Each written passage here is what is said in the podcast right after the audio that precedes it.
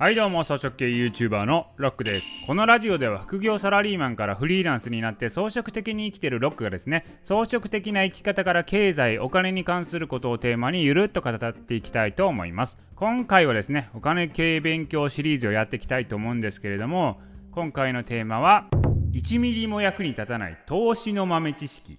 はいということでねお送りしたいと思います。これを聞いたからといって全く投資に役に立たないと。ただただ時間を浪費する情報をですねお伝えしたいと思います。それでは行きましょう。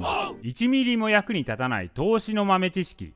ミノモンタさんは愛知時計電機株式会社の大株主である。はいどうでもいいですね。何のありがたみもない情報ですね。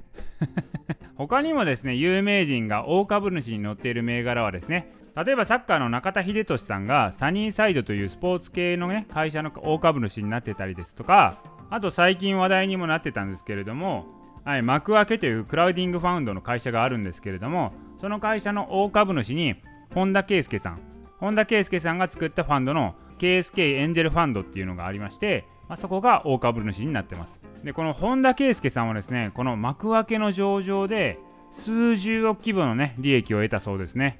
でおそらく投資資金の100倍とかになってると思います、まあ、こんな感じでエンジェル投資って言って未上場の会社の株を買ってまあ、上場したらですね大化けするっていうまあ投資法なんですけれども最近ねエンジェル投資が結構簡単にできるようになってるんですよ。クラウドファンディング型のエンジェル投資とかっていうのも流行り始めているので宝くじを買う感覚でエンジェル投資をしてみるのもいいんじゃないかなと思いますね。1ミリも役に立たない投資の豆知識。82銀行は19銀行と63銀行を足した銀行である。へー。はい。これ長野の主要銀行である82銀行っていうのがあるんですけれどもこれは昔に19銀行と63銀行。これの19と63を足して82っていう風にしたんですよね。はい。どうでもいいですね。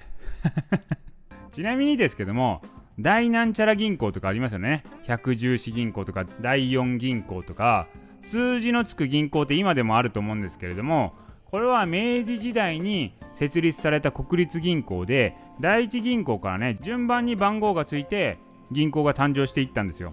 でこれがですね153銀行まであったっていうことですね。でそのね第一国立銀行っていうのはこれはね皆さんご存知の第一勧業銀行から今のみずほ銀行っていうのになりました。第二国立銀行は何かというとこれね横浜銀行なんですよね。さすがの横浜ですね。全く役に立たないですね。1ミリも役に立たない投資の豆知識。ソフトバンクは銀行ではない。1ミリも役に立たない投資の豆知識。10月4日は投資の日。へー。10月4日は他に何があるかというと2001年10月4日シベリア航空機撃墜事件。1994年10月4日北海道東方沖地震。1992年10月4日 LR 航空1862便墜落事故。めっちゃ縁起悪いやないかいな。投資の日他には？1982年10月4日笑っていいとも放送開始。めちゃほっこりするやん。こういう平和なやつがいいよね。ヘイシリはい、10月4日は何の日？2020年10月4日はシリ誕生日です。